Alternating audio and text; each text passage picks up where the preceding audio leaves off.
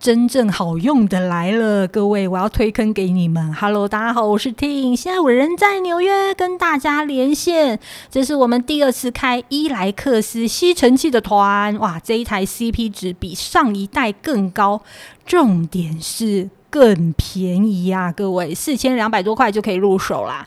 那这一台伊莱克斯无线吸尘器，机身很轻巧，吸力又强，续航力好，完全不费力，而且一机二用。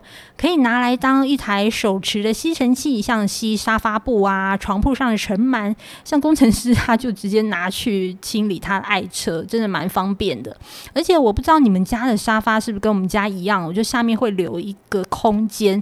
那但很多时候你吸尘器当你吸的时候是蛮容易被卡住的，你就没办法吸到里面。这一台外形设计呢，可以深入十三点五公分以下的家具，让底下的灰尘也能清除干净，而。且这一台还有毛发的截断科技，不用担心吸头发会被毛发卡住。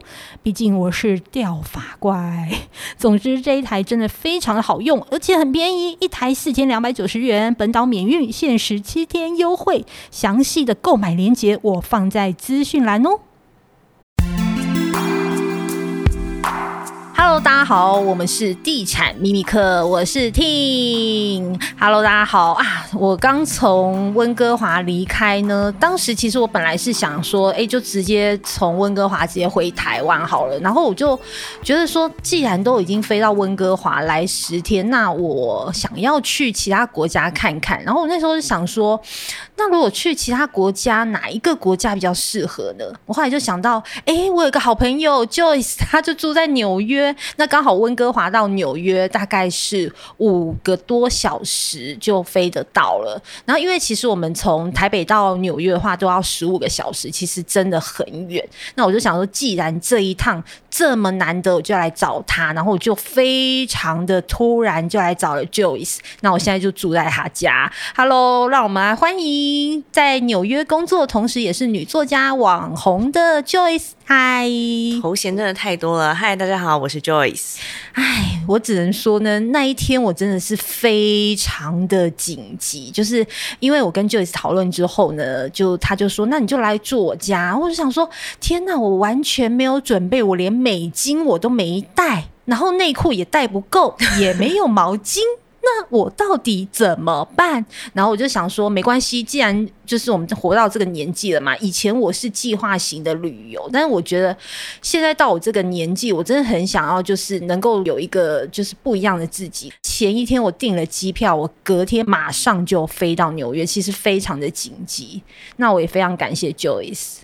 其实我觉得，如果想要放松的话，好像纽约应该不是一个。可以很让人放松的地方，因为你不觉得步调很快，然后景点很多，所以我们很想要在一天之内就挤去很多个景点、很多个地方，所以其实好像是蛮疲累的。如果来纽约旅游的话，不瞒您说，我今天一来第一天我就走了两万步，我觉得纽约其实蛮好走的啦。对对对，我今天有教他怎么认那个曼哈顿的路，就是由下往上是第一条街道最上面嘛，然后从。右到左是第一大道，第二大道，第三大道，第九、第十大道这样子。我只能说，就是虽然你讲的很轻松，但是对我这种外地人来说，还是有点复杂。那怎么办？那因为他今天是我带着他，但他接下来三天的旅程，因为我要上班，他必须要自力更生、自立自强。Anyway 呢，反正今天我就住在 Joyce 家嘛。之前其实 Joyce 就来上我们的节目，就有分享说他在曼哈顿租房的经验。那我终于来到这里，我觉得超级美的，就是它景观。整个就很开阔，对，因为我的房子是高楼层，我们家是住在二十几楼，所以就是你可以看到整个曼哈顿的景色。然后因为也是去年才刚落成的房子，所以就是真的什么东西都很新，然后设施啊什么整体硬体设备都非常的好。然后我觉得最特别，是因为我刚刚陪 Joyce 去拿他网购订来的菜嘛，然后因为其实我们一般台湾的社区也有，就是像这样子的一个，应该是宅配式这样。那台湾的宅配式其实空间就没有这么大，那甚至可能它也没有冷藏设备。然后刚刚就是一楼的管理员就把那个你们社区的宅配式打开的时候，我整个大傻眼，超级大的欸，因为我们这栋楼有五十几层，然后每一层我忘记应该有十几户吧，所以你你想想看，有五百多户住户的话，你必须要一个很大的空间去储藏所有的包裹，然后另外因为纽约的这种。就是 luxury building，它其实还有一些衣服送洗的服务，所以很多人送洗完的衣服回来是要挂着的，都是需要空间挂，所以会需要比较大的空间。嗯，因为我觉得这种大空间，其实在台湾的社区就相对的比较少见。那我觉得你们家最惊艳，除了是景观之外，整个装潢也是非常的简洁。就是我觉得是不是在纽约，他们的设计都是这种低度装修的空间，就是没有太过繁复的设计。因为台湾其实就很重视，比如说像是呃天花板啊，或者是材料的运用，甚至有很多石材的壁面。可是我发现，其实国外的建筑，甚至他们的室内空间设计，他们很多都是留白，然后没有太多复杂的元素。我觉得这也是我在台湾跟国外看房子最大的不同点。我觉得，因为台湾很多人买房，他是要就真的是住一辈子的。可是像纽约、伦敦这种大都市，它其实很多人不会永久一辈子都住在这里。所以，建商或是房东，他为了保持一个就是可以出租的这个流通性比较高，他们会选择比较基础的装潢设计风格。嗯，所以当时你住这间房子是空屋吗？还是有家具？没有，我们搬进来就是完全空屋，所以现在的餐桌，然后呃沙发、床全部都是我们自己买的。哦，所以当时就是交屋的部分，就是大概就是空空的，然后其他就是你要用家具去配置你的家的设计这样子。对，然后我本身是一个很讨厌看到杂物在家的人，所以我我就是选择非常极简的风格。我们家是连电视、电视柜都没有，是用投影机。嗯，的确，你们家就是非常的简洁，然后都用木头啊这种比较米色系的，不要太繁复哦。那你这一间平数，我大概目测应该有二十几平啊，因为它做两房嘛，可是它蛮蛮特别，它有做到两卫浴。对，呃，它这间应该是九百多 square feet，哦，九百多再乘以零点三二，对，所以大概也是二十几平左右。对，二十几平左右。然后它会做两个卫浴的原因是，其实纽约很少人真的是可以住到两个房间这样子的房子，所以很多人会三个人一起，或是两个人一起合租这样子的房子。那可能卫浴如果只有一个的话，就会比较不够。哦，所以这一栋大部分都是国外的租客，就对。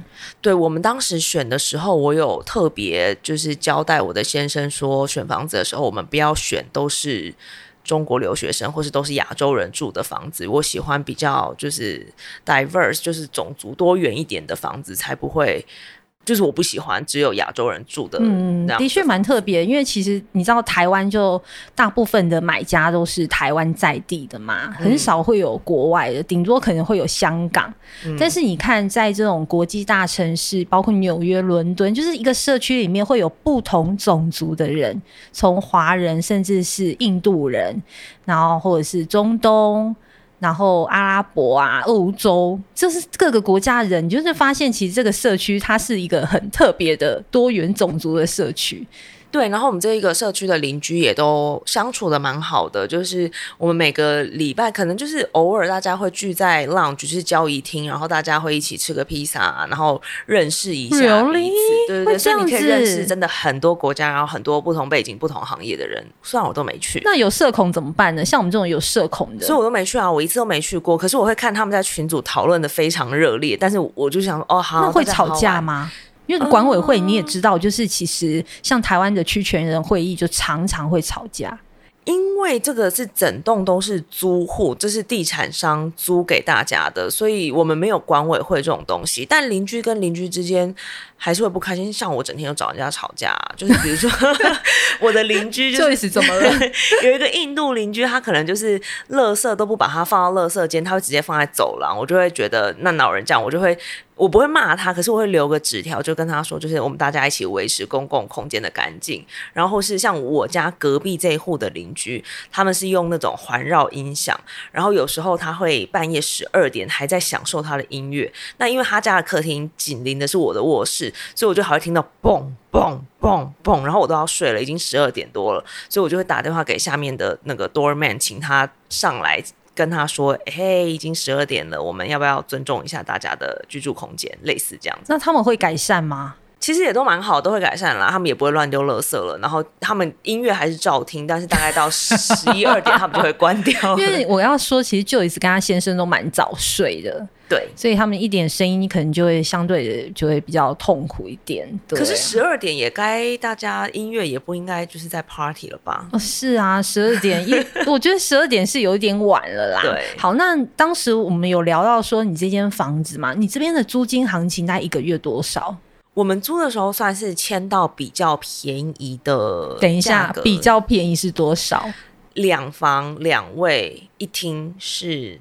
快六千美金哦，各位六千美金哎，一个月是十八万左右哎。但是因为现在同样房型，然后比较稍高楼层，已经我那天看到有七千四、七千五了，所以已经贵很多了。七千五等于是乘以三十的话，哇！二十几万，二十几万一个月，对，对台湾人来说，因为台湾的租金相对比较便宜嘛，顶、嗯、多这种豪宅好了，算是十几二十万，嗯，就 OK 了。可是你看，你们这种是两房，在曼哈顿这种国际城市，一个月租金要十八万。我们不算最高级的房子哦，就是新房，这是一般的行情，我们没有租特别贵。这边的收入相对是比较高。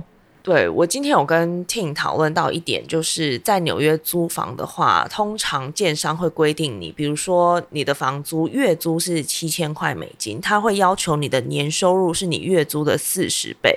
也就是说，如果你想要租一个七千块美金的房子，你的年收入必须要达到二十八万美金。哦，对，但是如果比如说，就像我刚刚说，你是可以三个室友一起租，所以很多你可以看到在纽约市场上，很多人会凑室友，就是说我希望找到一个年收有十万以上的室友，因为我想要租这个房子，我们两个的年收入要加起来才能达到建商要求的这个目标。哦，所以当时建商租给你们的时候，会要求你们必须要知道你们的年薪。对，才确定说你们有没有达到这个四十倍的水准，才会租给你们。对，我们会需要给他我们的薪资账户的那个转账资料，要让他看说我们公司是有每个月付给我们多少钱，然后让他去回推说我们真的是有能力租这间房子的。哇，听起来我觉得这个其实要在纽约租房也不容易耶。不容易啊，所以所以刚刚我说过，就是很多人会在网络上凑室友，或者说希望就是室友是有工作的。那对于留学生或是还是学生的人来说，他们可能就比较没有办法去住到像这样子的大楼，可能是要去找那种个体的房东去去跟他就是谈一些比较轻松可以入住的的方案，或是政府可能会有一些配套措施嘛，针对这样子的族群。对，当然，当然，如果是收入比较低的族群的话，他们当然会有比较不一样，就是跟跟我们现在选择的东西不一样选择。像纽约政府，它会有那种给收入比较低的人去抽签，可以去抽类似台湾国宅这样子的社会住宅这种的。对对对。然后，或是他们可以租到比较远一点，像像法拉盛啊，或是 Queens 皇后区这边都会有房东，他是买一整个 house，然后把房间分租出去。那这种相对来说就比较不会有这种年收入的要求。嗯，听起来这个租金真的是蛮惊人的。那除了租金之外，房客还需要付哪一些费用呢？房客就是这个有分很多种，像我们住的这种 luxury building 是地产商他自己建，然后整栋都是租给别人的话，我们就不需要付管理费。可是我们会需要负担自己的电费跟网络的费用。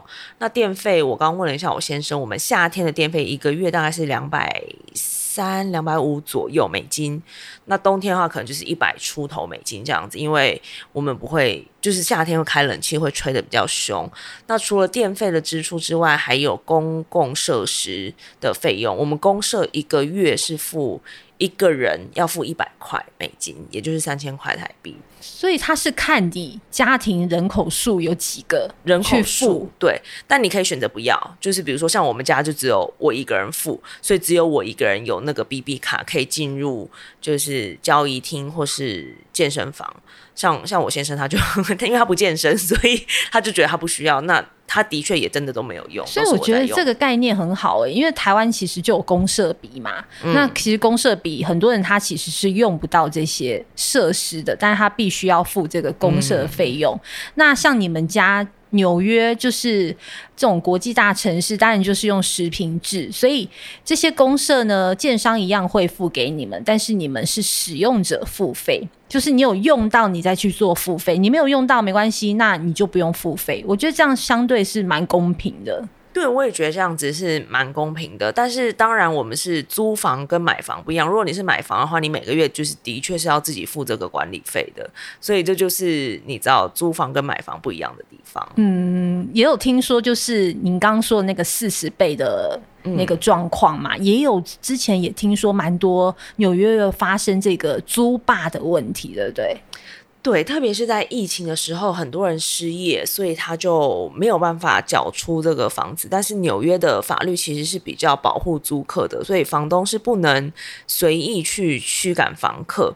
但这个法条我比较不了解，但是我我只知道纽约的房东他是不能随意驱赶房客，所以在纽约，如果你想要投资当房东的话，你真的是要非常小心去挑选你的租客。嗯，听起来其实当房东也不是这么容易，但是我这样听你这个故事下来，我发现其实建商最聪明哎，嗯，他等于是买了这块地，好在做重建，那他建完之后呢，他打算就是只租不卖，嗯，所以他整栋楼他可以随。随着 maybe 你的租金，它可能每年做涨幅，嗯，那其实它还是赚到这个租金的涨势。对，我觉得建商很聪明。对啊，就是所有的钱都是他们自己在赚啊。然后我觉得在全世界各地都一样，建商、房地产商他就是最有钱的人。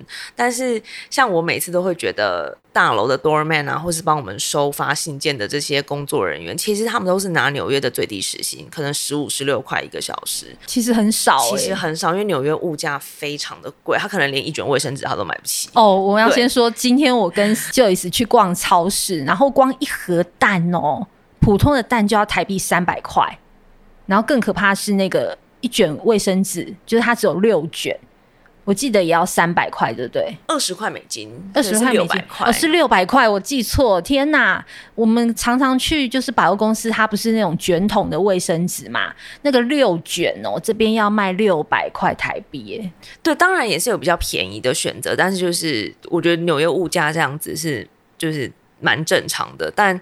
再拉回来的话，就是说，其实，在我们大楼真的是做最基础服务的这些工作人员，其实他的都是拿最低时薪，所以我就会觉得建商都是把钱放到自己口袋。那就是会会让我真的觉得看到社会的贫富差距越来越大。嗯，就是你会发现，其实这个社会它除了 N 型化，它的 V 型化的是更明显的。嗯，就是永远就是这些有钱人在操控这个商业世界，然后相对这些服务业的底层的人呢，他们就相对的比较辛苦一点。对啊，我觉得特别真的是，我觉得像我们在纽约住久了之后，就会觉得台北虽然贫富差距还是有，可是真的是大家都可以。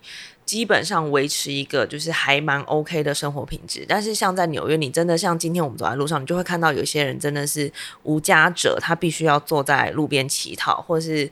你一看就知道他可能生活的比较辛苦的这种人，其实，在纽约这种差距真的是非常非常大。嗯，好，那其实我今天也非常谢谢 Joyce，因为这次是我第一次来到纽约。那我一个这种乡巴佬来到纽约呢，就是非常想要看一些在电影里面会出现的场景，像是穿着 Prada 恶魔啊，在第五大道的 Anne 走在路上，然后还有像是时报广场。中央公园，中央公园这些呢，就是 Joyce 他一一的都带我去拍照，而且。拍起来好美哦。请大家锁定地产秘密课的粉丝团。好，这一集也非常谢谢 Joyce。那我们下一集也会再聊关于房地产的相关的话题。那继续把一些国际房地产的情势跟现况来跟大家做分享哦。好，那这一集就到这里喽，谢谢 Joyce。好，那我们就下一集再见喽，拜拜，拜。